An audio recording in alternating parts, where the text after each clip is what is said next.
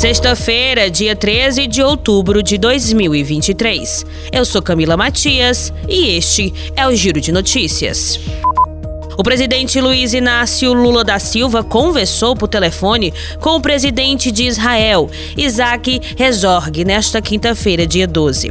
Em postagem nas redes sociais, Lula afirmou ter agradecido o apoio para a operação de retirada dos brasileiros de Israel, além de ter reiterado a condenação brasileira aos ataques promovidos pelo grupo Hamas, que o presidente classificou como atos terroristas.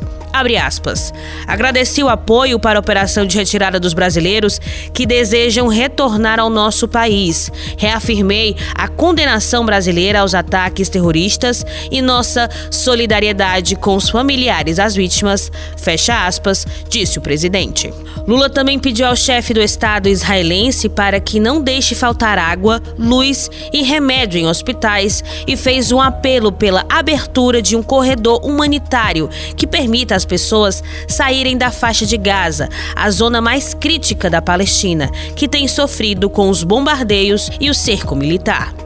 Abre aspas. Não é possível que os inocentes sejam vítimas da insanidade daqueles que querem a guerra. Transmiti meu apelo por um corredor humanitário para que as pessoas que queiram sair da faixa de Gaza pelo Egito tenham segurança. E que o Brasil está à disposição para tentar encontrar um caminho para a paz, fecha aspas, escreveu o presidente. O governo federal enviou nesta quinta-feira, dia 12, a aeronave VC-2 Embraer 190 da Presidência da República para resgatar brasileiros que estão em Gaza. O avião irá para Roma, na Itália, de onde aguardará autorização para ir ao Egito, resgatar os brasileiros que pediram repatriação e estão no lado palestino no conflito no Oriente Médio. O acionamento foi feito em caráter de urgência. O objetivo é deslocar cerca de 20 brasileiros que estão em Gaza e manifestaram interesse em retornar ao Brasil. Com capacidade para 40 passageiros, o avião presidencial foi cedido especialmente para a missão. A decolagem ocorreu na base aérea de Brasília às quatro e meia da tarde.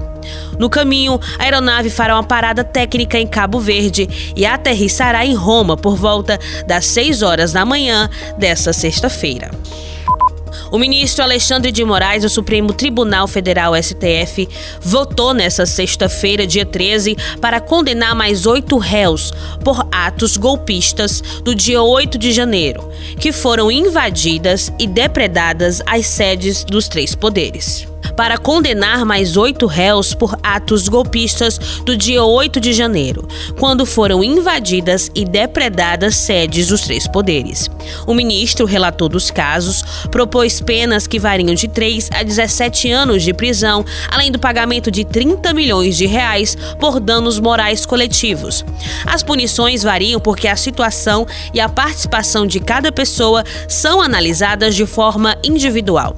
A corte começou a analisar em sessão virtual o quarto conjunto de ações penais contra acusados das ações antidemocráticas. O plenário virtual é um formato de julgamento em que os ministros apresentam seus votos em uma página eletrônica do Supremo.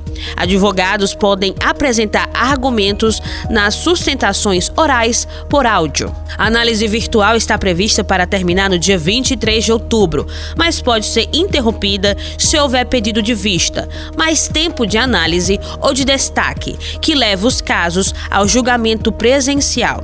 Os dois mecanismos são previstos nas regras internas do STF e podem ser acionadas por qualquer ministro. O Giro de Notícias tem produção de Camila Matias, sonoplastia André do Vale. Estas e outras notícias você acessa em gcmais.com.br.